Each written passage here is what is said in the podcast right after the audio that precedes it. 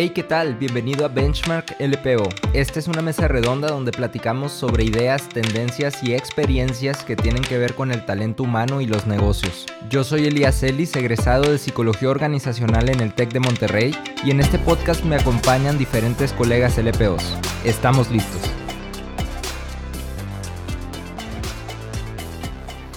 Hola, hola colegas, eh, ¿cómo están? Espero que todo el mundo esté muy bien.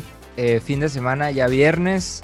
Y de nuevo acá en Benchmark LPO, muy contento la verdad por el episodio que vamos a tener el día de hoy y además porque me acompañan dos colegas que son unas fregonas y que las admiro mucho.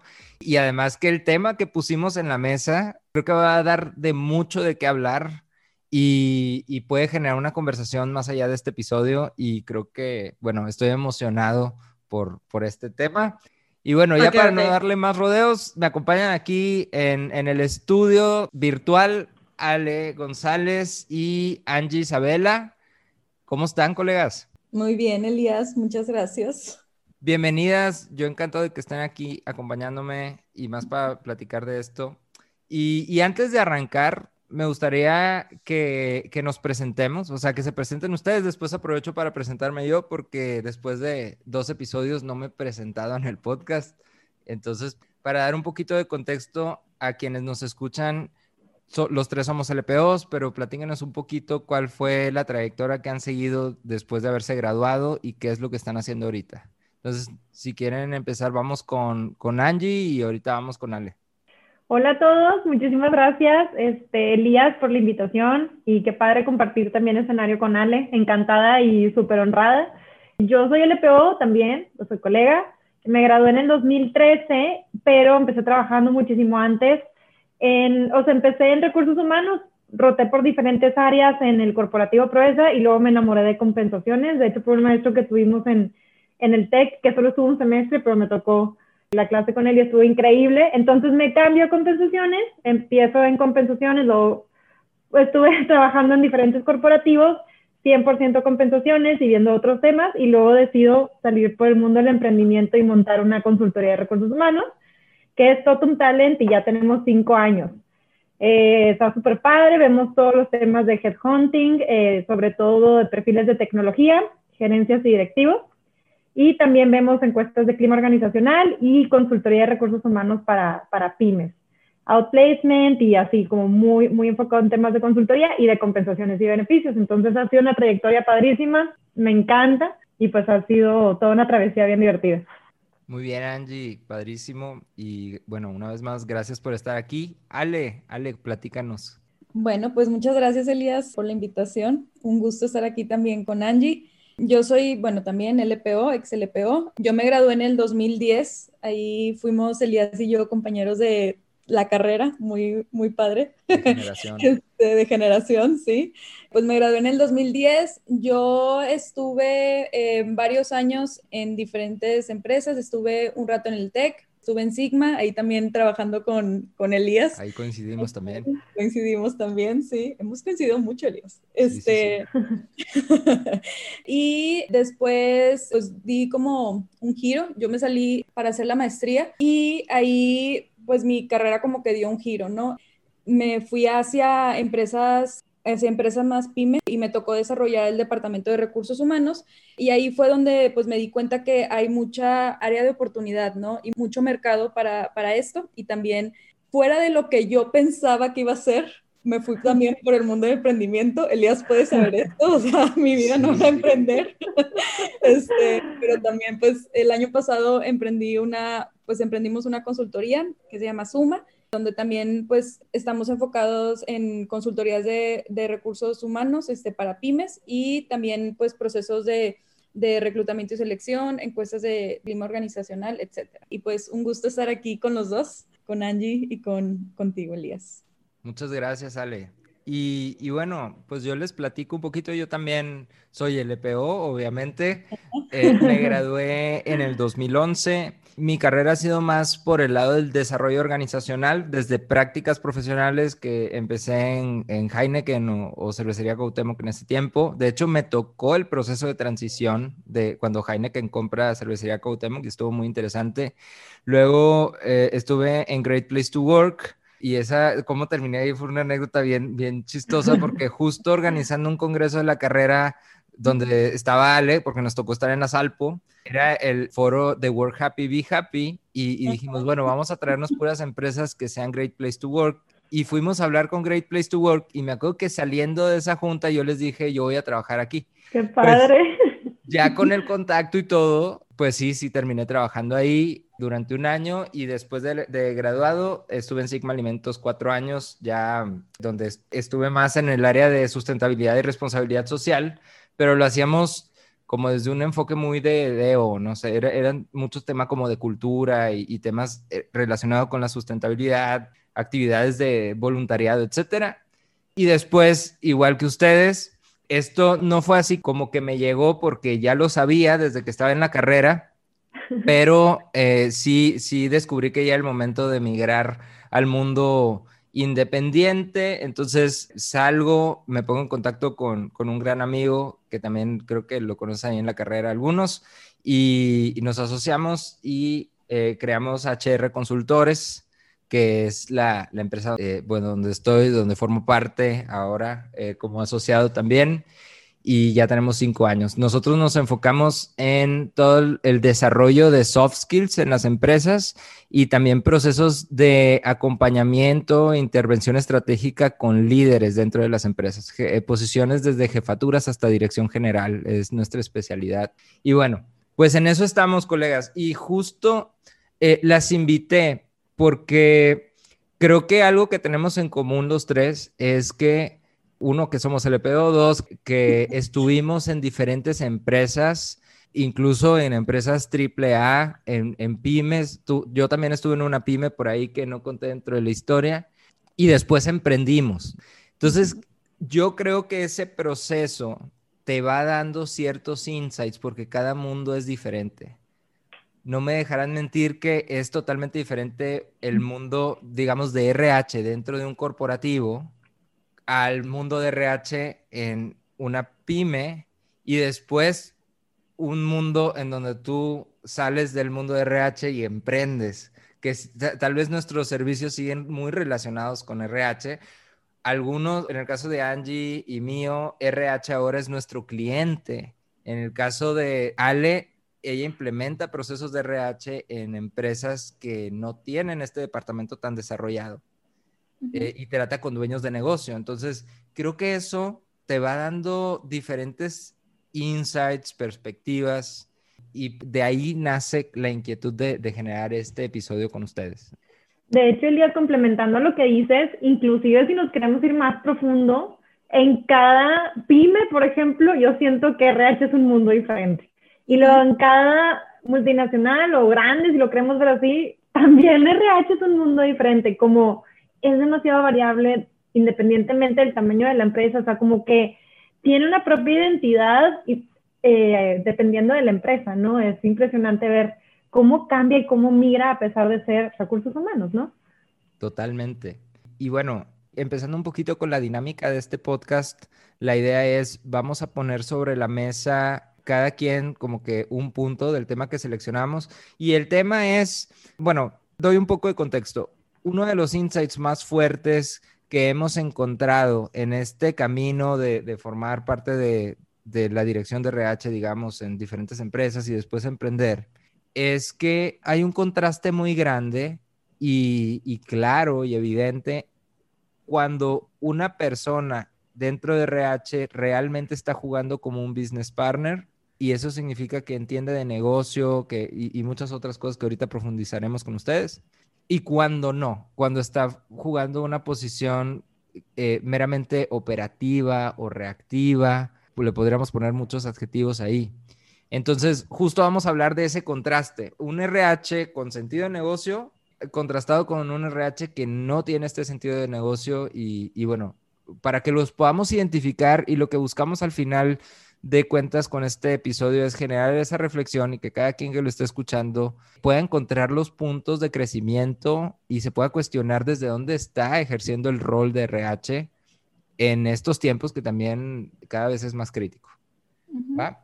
Entonces, Perfecto. Claro.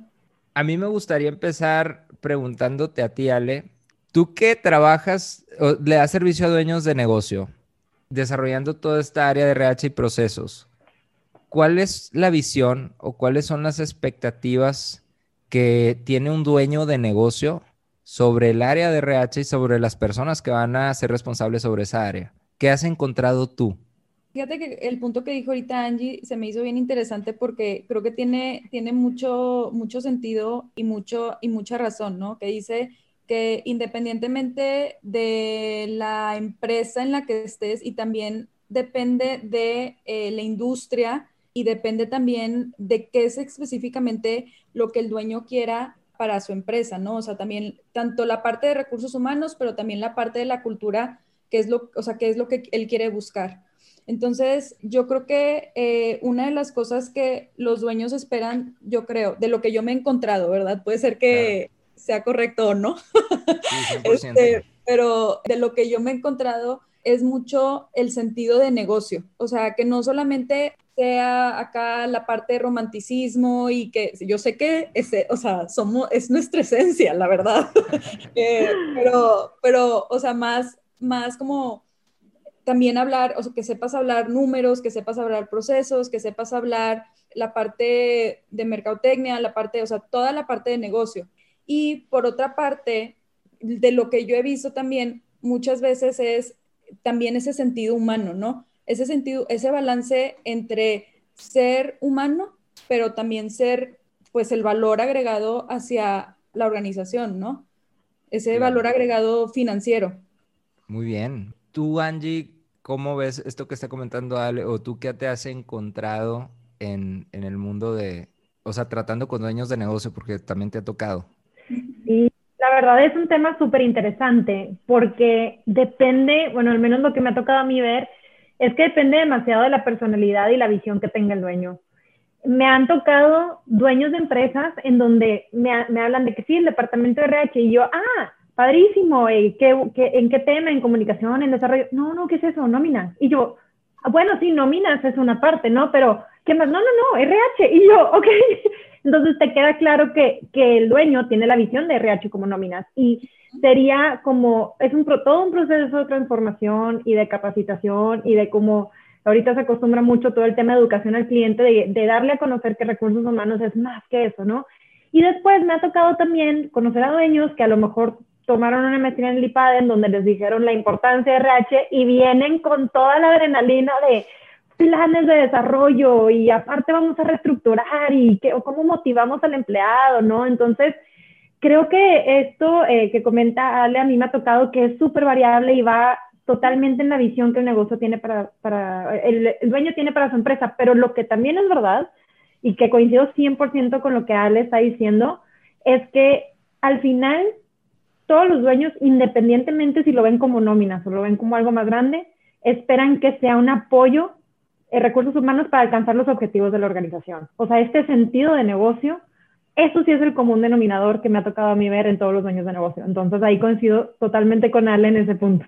Claro, porque una persona pone un negocio para buscar cierto, cierta rentabilidad, ciertos indicadores, cierto impacto en el mercado y al final de cuentas, eso es lo que está pensando todos los días. Yo algo que, muchas veces platico con los equipos que, me toca, que, son de diferentes áreas, no solamente RH, le digo, al final de cuentas, todo departamento que está en una empresa es un sistema creado para que el negocio cumpla con sus objetivos estratégicos. O sea, no, ningún departamento está ahí porque así tiene que ser o solo porque está padre tener un departamento de lo que sea. estoy hablando marketing, administración, ventas, RH incluso. Y creo que hay unos departamentos en donde es más evidente la relación o el impacto que tienen en el, en el indicador, como ventas, ¿no? Pues obviamente la empresa necesita vender, si no vendes, no, no hay rentabilidad pero hay otros departamentos en donde empezamos a entrar en un área gris, en donde no es tan directo el impacto, pero sí lo hay, o sea, sigue siendo, porque si no tuviera un impacto, no existiría ese departamento dentro del, negocio. Entonces, aquí el punto es como RH, al final de cuentas, es uno más de estos departamentos que está creado para desde su frente impactar el, pues, los objetivos del negocio. Y ahora, esta pregunta me surge a partir de este punto. ¿Cuál creen ustedes o cuáles creen que son algunos de los impactos más significativos de RH en los objetivos del negocio? No sé, ahí libre, quien quiera comentar. Pues yo creo que la verdad, dependiendo del área de recursos humanos, tiene un impacto distinto. Me voy a ir como de lo del, principio, ¿no? Que es reclutamiento, que es como que desde donde empieza o el frente, que desde cómo defines una descripción de puesto ya impacta en el perfil que estás reclutando. Y el hecho de que reclutes o no un buen perfil impacta automáticamente en la productividad de la empresa. La vez pasada estaba leyendo un artículo que se me hizo súper interesante. Nunca había visto que alguien cuantificara el golpe que te puede dar la rotación. Y ese estudio lo que hizo fue que sacó, como que cuantificó cuánto le cuesta a una empresa la rotación. Le cuesta el 60% del salario anual del empleado. Entonces, ya que lo pones en números, dices, o sea, monetariamente le pega muchísimo a la empresa no hacer un buen reclutamiento. Empezando desde ahí. Después, si nos vamos en, la, en, lo de capacitación, en la típica este, pregunta de, oye, ¿qué pasaría si, qué pasa si capacitamos a la gente y se nos va? Bueno, ¿qué pasa si capacitamos a la gente? No capacitamos a la gente y se nos queda, ¿no? O sea, desde ahí la productividad se va a ver afectada monetariamente, impacta. En los planes de sucesión, si promueves a la persona equivocada, va a impactar en la productividad, impacta monetariamente, ¿no? Entonces creo que desde todos los puntos de vista de recursos humanos, hay un impacto financiero indiscutible. No sé qué opinen ustedes. Fíjate que yo también creo que, por ejemplo, muchas veces lo que yo me he enfrentado es que ni siquiera se tiene una estructura establecida, ¿no? Entonces, o sea, muchas veces es como que, ay, sí, pues la estructura no se tiene establecida, luego el perfil de puesto no se tiene establecido y entonces ahí ya empieza todo el caos.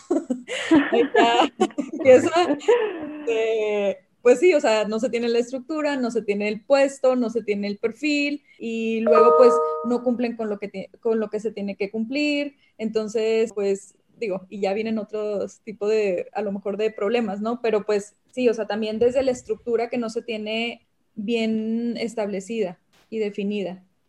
Sí, correcto. Cuando, cuando no tiene la estructura definida, es como, como que no está la, la base, o, si lo comparamos con un edificio, pues imagínate que no está la estructura del edificio definido antes de, rellenar los huecos o antes de poner los detalles, entonces pues no, no está sólida esa construcción.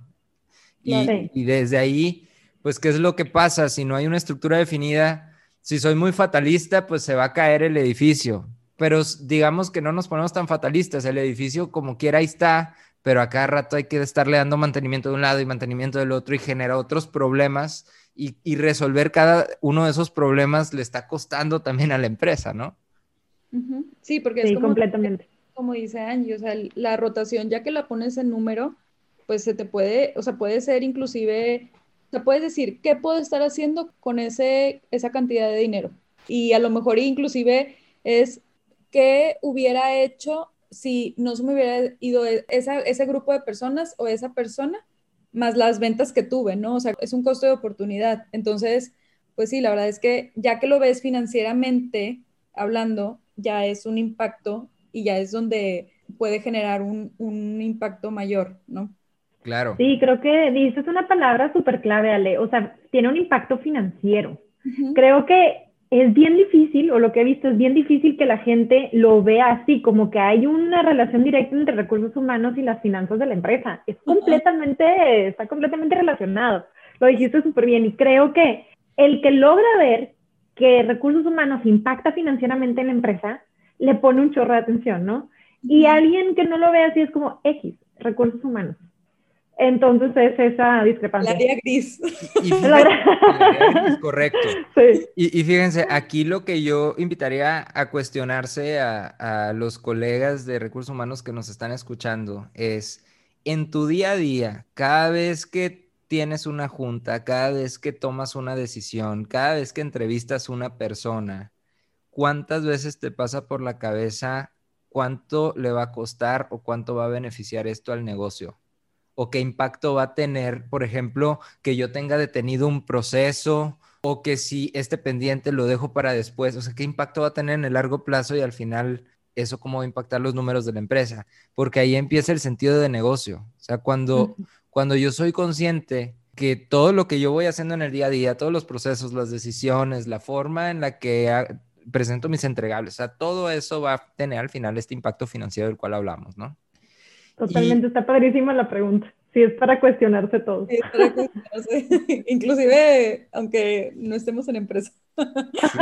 No, y e, es que esto no es para, o sea, esto no es exclusivo de RH. Realmente todas las áreas del, de la empresa necesitan tener un sentido de negocio. O sea, es, es, una ventaja competitiva de una empresa el que la gente que está adentro tenga sentido de negocio. Y fíjate, hablando de ventajas competitivas, complementando este punto que, hablábamos de, del sentido de negocio y RH y eso. Les cuento una pequeña historia. Una vez me tocó tener una sesión justo con un departamento de RH, era una gerencia de RH, y estábamos viendo, la pregunta era la, que dijimos, ¿cuál era el impacto de esa área en general en el negocio? Y parte de como que del ejercicio o la metodología que yo hago con ellos es a través de un modelo de seis necesidades de los negocios de Tony Robbins, habla que todo negocio tiene la, necesidad de generar flujo, la necesidad de asegurar el funcionamiento de las operaciones, de crecimiento, enfrentar la competencia, bienestar de sus asociados y, contribución con el entorno. Esas son las seis.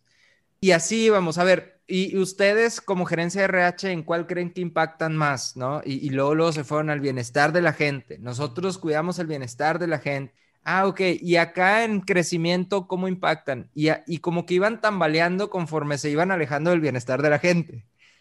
Cuando llegamos al, al punto de enfrentar a la competencia o de, o de mantenerse diferenciado frente a la competencia, que es una de las necesidades de los negocios, ahí de plano se quedan en blanco y la gerente me dice, no, fíjate que la verdad creo que ahí nosotros no tenemos nada que ver, pues somos RH, o mm. sea, nosotros vemos temas de reclutamiento, vemos temas de capacitación y desarrollo, temas de nóminas, pero así como que diferenciadores, enfrentar a la competencia, pues esos son más los de marketing.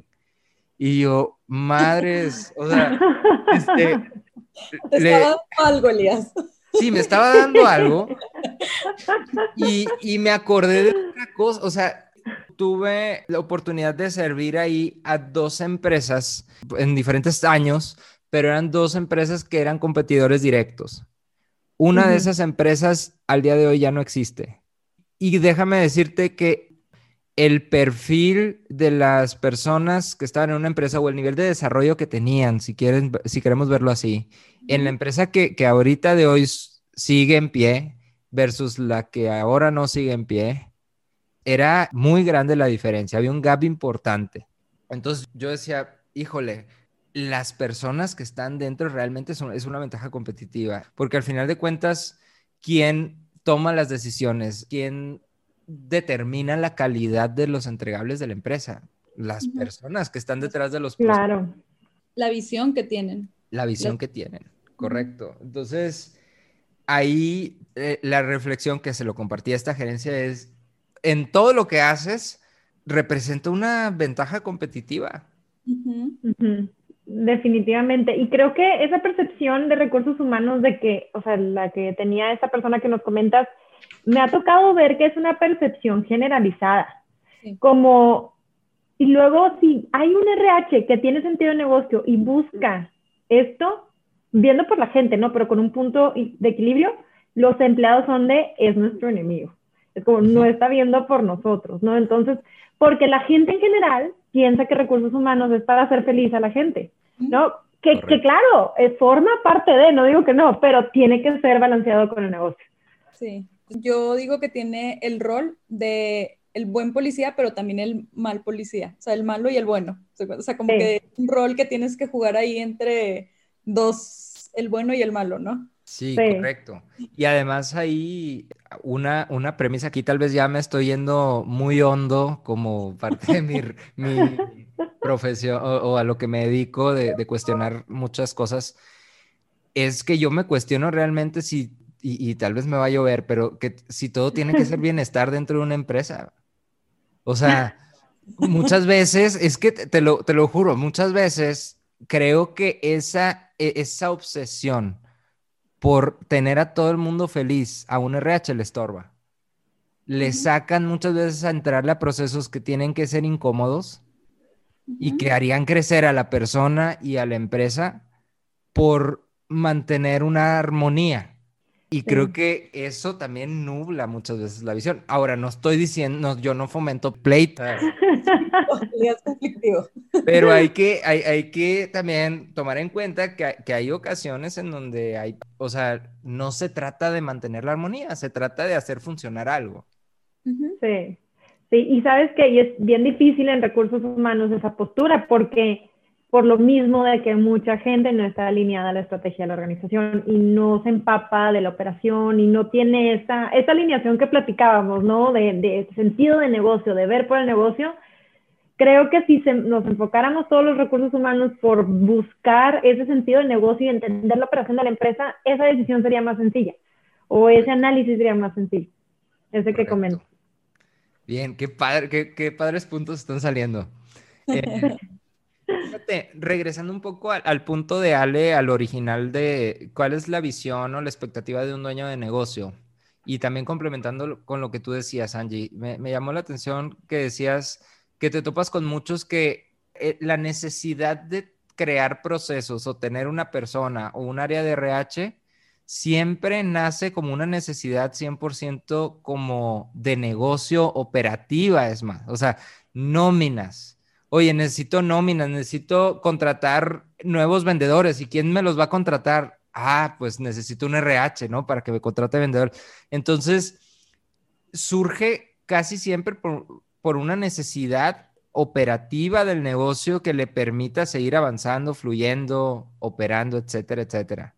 Y quizás en el camino, poco a poco, como tú bien dices, Angie, van tomando conciencia de que el rol de recursos humanos tiene mayores alcances, más allá de la parte operativa o la parte del negocio, y aquí es donde equilibrio la balanza, ¿no? Que el RH tiene el potencial también de crear una cultura, de ver por el bienestar de la gente, por incrementar la calidad de vida que se vive y que todo eso impacta al final de cuentas también en el negocio porque baja la rotación, etcétera, etcétera, etcétera. Pero son muy pocos, o, o bueno, no sé, eh, aquí estoy emitiendo un juicio 100% personal los dueños de negocio que ya por naturaleza traen un sentido así como muy humano. Ellos están viendo desde el negocio. No estoy hablando de buenas o malas personas, simplemente el empresario trae un mindset empresario, así como el RH trae un mindset de RH. Sí. O dices, tal vez algunos que traen una maestría del IPADE y ahí les, les hacen ver y le abren los ojos, pues sí, pero si te fijas fue hasta que tuvieron la maestría. O sea, algo los hace ver, voltear a ver este mundo. En mi experiencia, al menos eh, lo que yo he visto, no sé si hable ahorita, a lo mejor a ella le ha tocado ver otras cosas de ti también, Elías, pero yo he encontrado una relación igual, es mi experiencia personal, no, no quiero poner etiquetas en nada. Entre más jóvenes, más traen el mindset de RH. Entre las personas son de mayor edad, es como le ven una menor importancia. No sé si ya tiene mucho que ver que las mismas este, universidades o, la misma educación ha ido empujando a considerar también el factor humano, ¿no? Y ha venido esta revolución completa de recursos humanos en donde ya se le está viendo mucho estratégico, pero yo he encontrado una relación súper grande en la edad del empresario. Eso para mí ha sido eh, un punto clave. Entre más jóvenes, más importancia a recursos humanos y entre más grandes, menos, a menos que hayan tomado un curso, les dijeron, lo vieron por experiencia. esa es la relación, al menos que yo he visto. No sé ustedes qué han visto. Sí, sí coincido con esa parte de la edad, pero también creo que una de las cosas es también la madurez que tiene la empresa, ¿no? Desde, oye, no sé, a lo mejor y es una empresa que es sumamente operativa y ahí sí cuesta un poquito de trabajo sacarlo de, o sea, sacarlo de la, de la operación para meterlo a, a la parte más, más estratégica o es una empresa que va em, apenas empezando, entonces, pues, ¿cómo, o sea, cómo ir creando esa cultura desde que está empezando la empresa, ¿no? Entonces, creo yo que eh, puede ser una relación de la parte de la edad em, y, y, la otra sí creo que es la parte de la madurez de la, de la organización. Muy bien, muy bien. Angie, así es la dinámica de este podcast. O sea, aventamos una pregunta, generamos controversia, dejamos un chorro de temas abiertos, muchas dudas allá afuera, cerramos el tema y pasamos a... Este, entonces, Angie, tú traías también un punto ahí que querías eh, poner aquí en esta mesa. Digo que bailado con este mismo tema, pero a ver, platícanos, ¿qué, qué es lo que querías rebotar acá con nosotros? Sí, o sea, yo quería así ponerlos en jaque, no, no se crean, pero discutir poco de bajo su perspectiva, que creo que ya lo tocamos ahorita que platicábamos, pero ¿cómo le beneficia a un, a un negocio el tener a una persona de recursos humanos orientada al negocio? Y de lo contrario, ¿cómo le afecta? O sea, ¿cuál es el daño que una persona de recursos humanos puede ocasionar al negocio, al ambiente, a todo, si no tienes este sentido de negocio? ¿Qué opinan? Yo creo que se queda en una, o sea, se queda en procesos operativos. Hasta ahí. O sea, no va a dar más.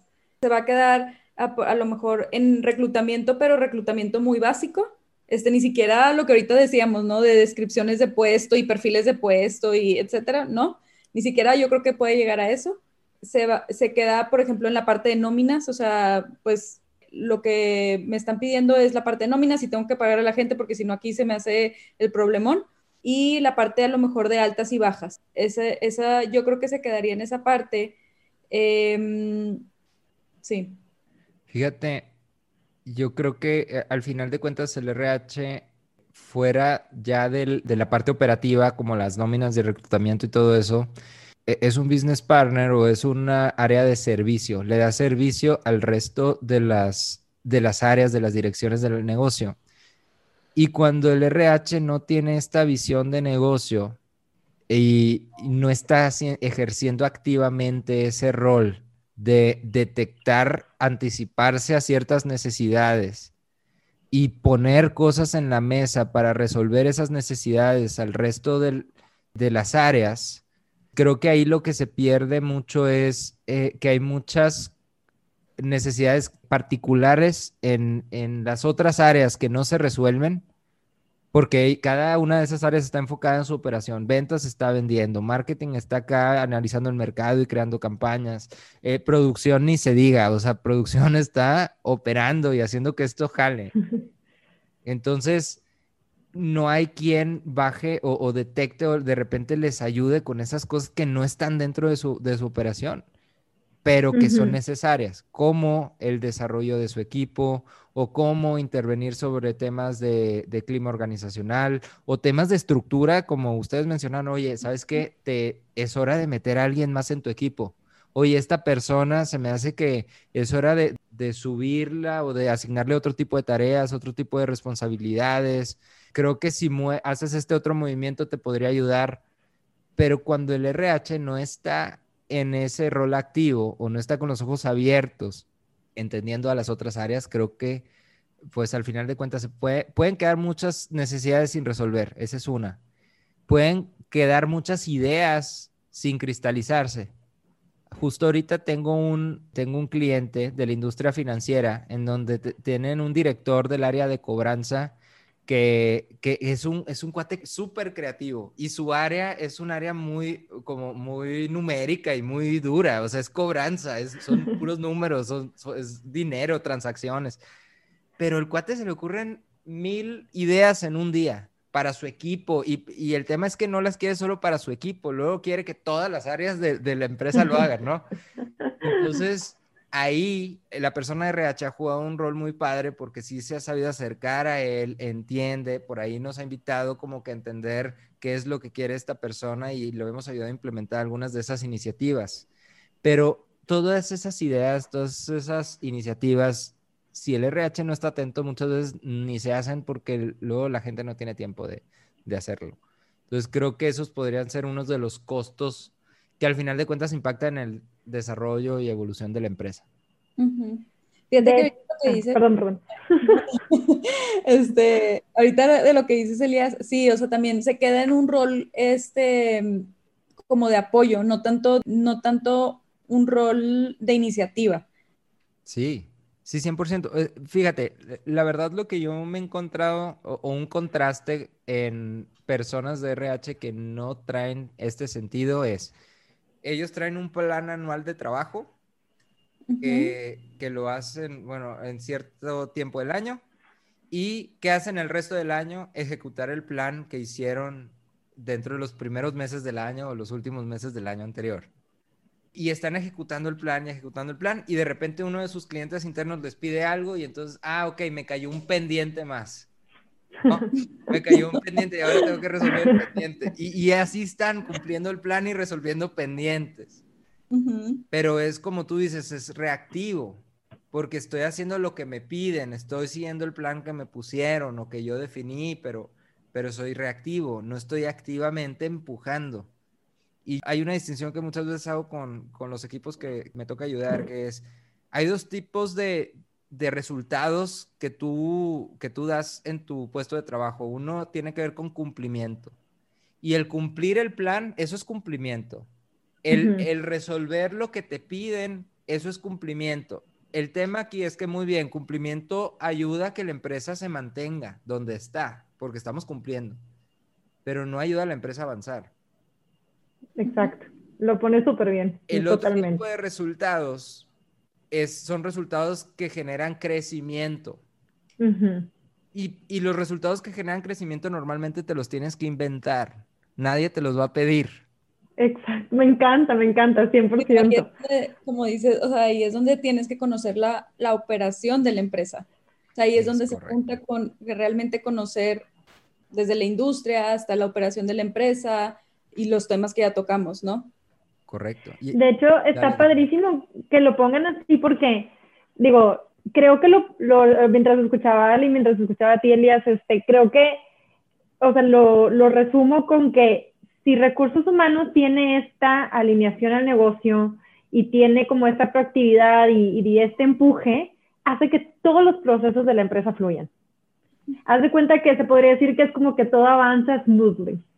Pero si recursos humanos se van nada más al cumplimiento y todo eso, automáticamente todos los procesos de la empresa, como somos un área de soporte, se truncan y empieza a haber tropezones y tropezones y tropezones. Entonces, en vez de que, no sé, la, la empresa empieza a trotar y luego cada vez a correr más rápido, más rápido, porque los procesos fluyen por todas las implementaciones e iniciativas de recursos humanos, se tropieza con una piedra y vuelve a empezar, y se tropieza con una piedra y vuelve a empezar, ¿no?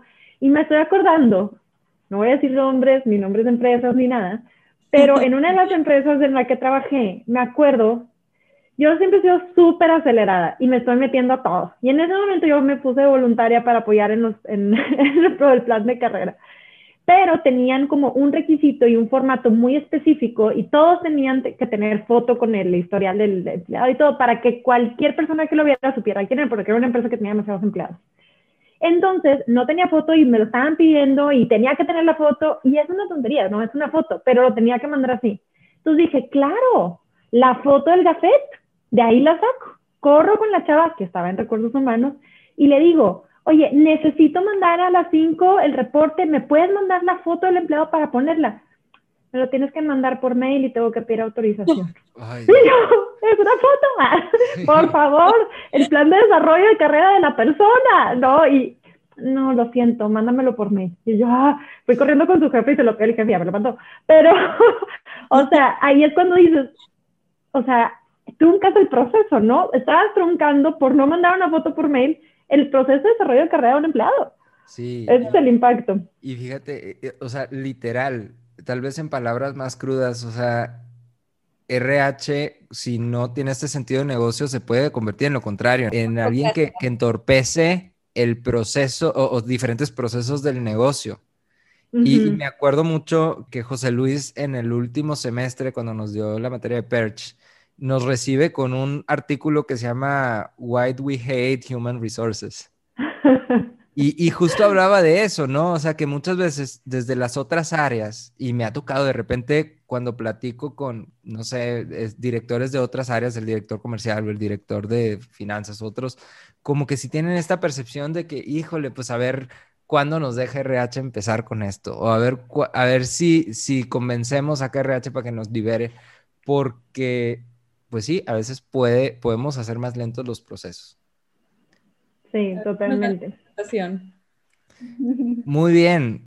Para, para ir aterrizando el tema, me gustaría, ok, ya, ya, creo que ya hablamos mucho, pero también me gustaría que en la medida de lo posible, desde las herramientas que cada uno de nosotros conoce, podamos dejar algo de cómo una persona de RH que ahorita tal vez a través de esta discusión ha reflexionado y está tomando conciencia o le está surgiendo esta inquietud de desarrollar este sentido de negocio, cómo le puede hacer o qué pasos puede dar o cómo puede empezar o, o qué tipo de hábitos, de acciones, de estrategias podría empezar a implementar para tener un mayor sentido de negocio o para estar jugando su rol desde un rol más estratégico y no operativo?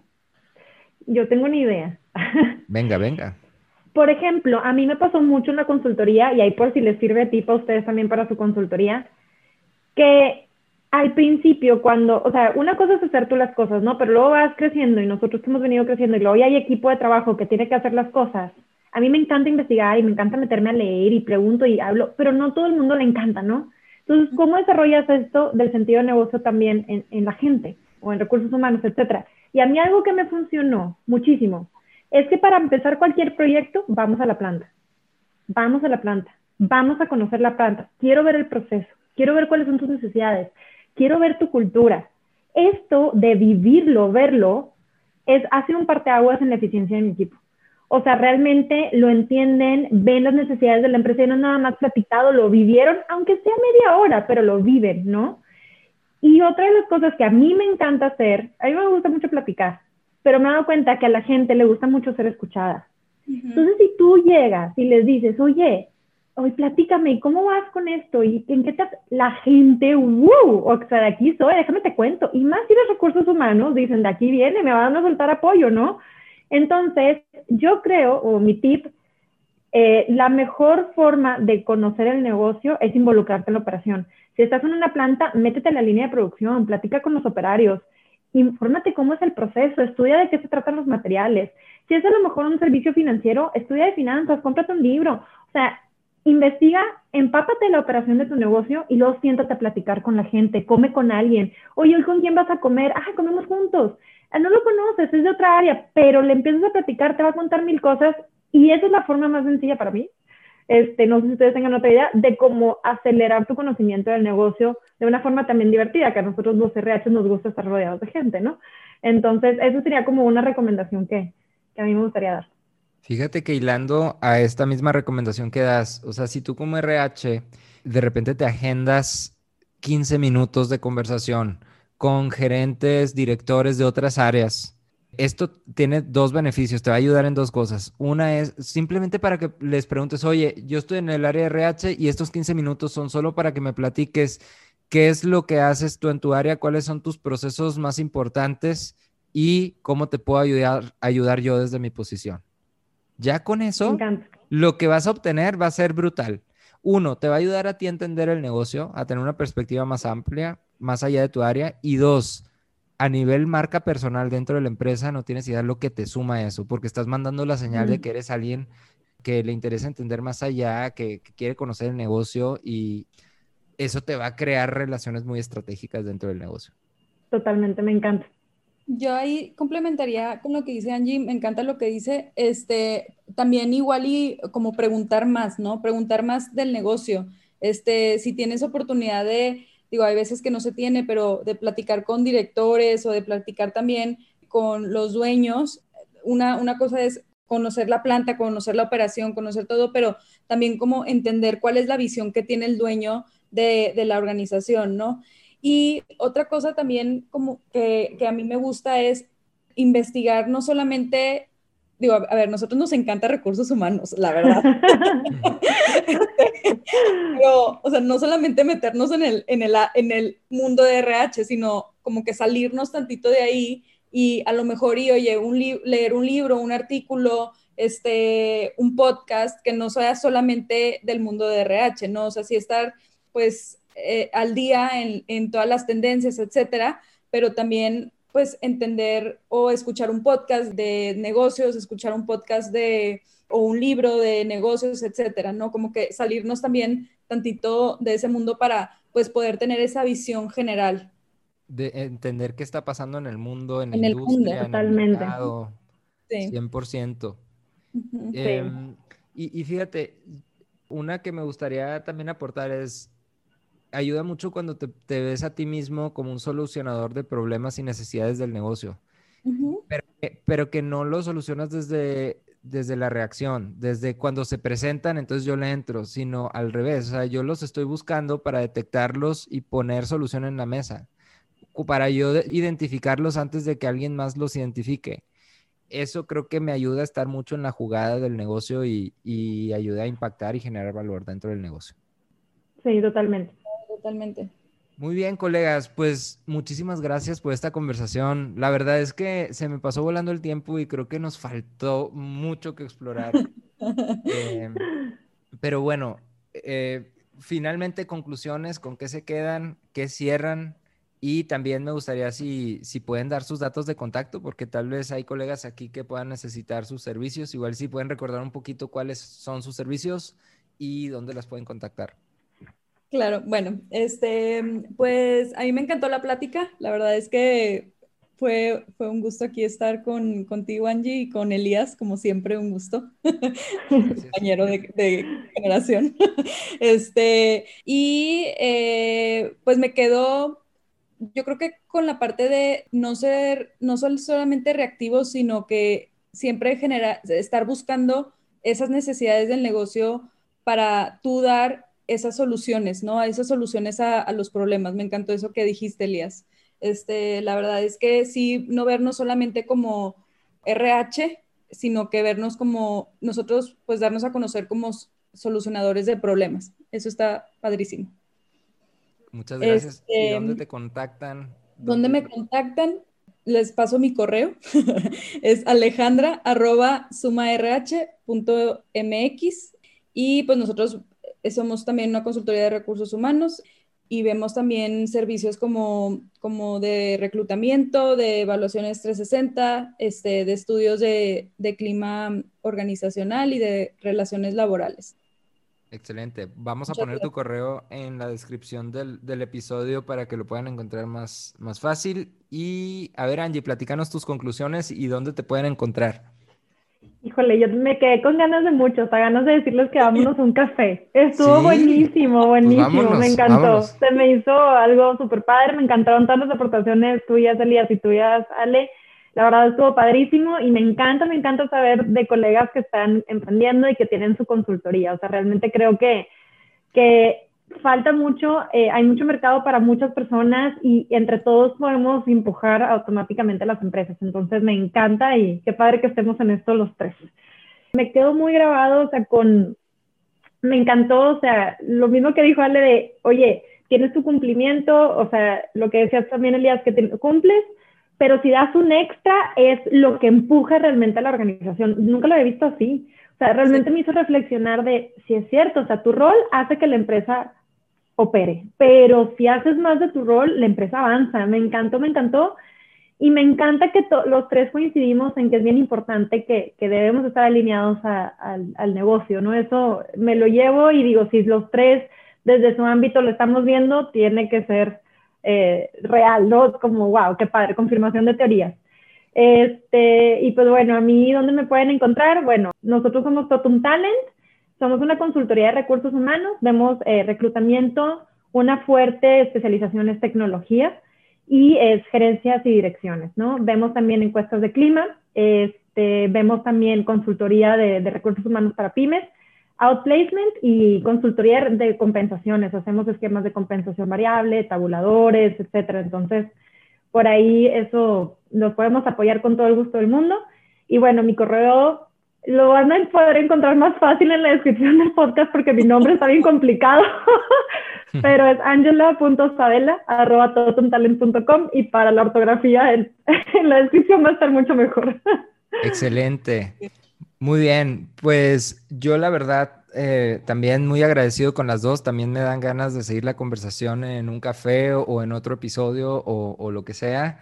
Gracias por sus aportaciones. Y, fíjate, algo que, que, yo le decía a Angie antes de, o sea, cuando estábamos poniéndonos de acuerdo y todo eso, es que se me hace bien curioso cómo nosotros, o sea, digo, con Ale tal vez sí tengo un poco más de comunicación. Angie tenía años y años de, no saber de ella ni de hablar con ella. Con Ale la verdad es que tampoco tan frecuente o tampoco tan extendido. Creo que esta es la conversación más, más extendida que hemos tenido en un buen rato. Sin embargo, cómo coincidimos en muchos puntos. y creo que eso eh, pues le da algo de sustento a lo que estamos diciendo, porque como colegas que andamos tal vez en empresas diferentes, mundos diferentes, con clientes diferentes, estamos encontrando los mismos patrones. Entonces, eso creo que le dice algo, ¿no? Y, creo que vale la pena seguirle escarbando y seguir contribuyendo ahí. Eh, a mí también para temas de, de, entrenamiento, de acompañamiento con líderes, intervención estratégica, me encuentran en contacto arroba eliaselis.com y ahí a través de HR Consultores, con mucho gusto, los podemos apoyar. Muchísimas gracias, colegas. Y finalmente me quedó una inquietud. O sea, nosotros dimos una perspectiva como acá del lado empresarial, pero si de repente algo de lo que dijimos o alguien de repente brinca y dice, oye, yo tengo un punto de vista diferente, yo tengo una visión distinta, me gustaría a mí compartir, bienvenido. Escríbanme, por favor, eh, ahí a través de, del correo contacto arroba o en Instagram me encuentran así como Elías pegado, escríbanme y con todo gusto los traemos a este foro para platicar y conocer también las otras perspectivas. De eso se trata Benchmark LPO, de, de sacar todo el jugo y todo el capital intelectual que hay en esta comunidad. Muchísimas gracias a todos y nos escuchamos en el próximo episodio.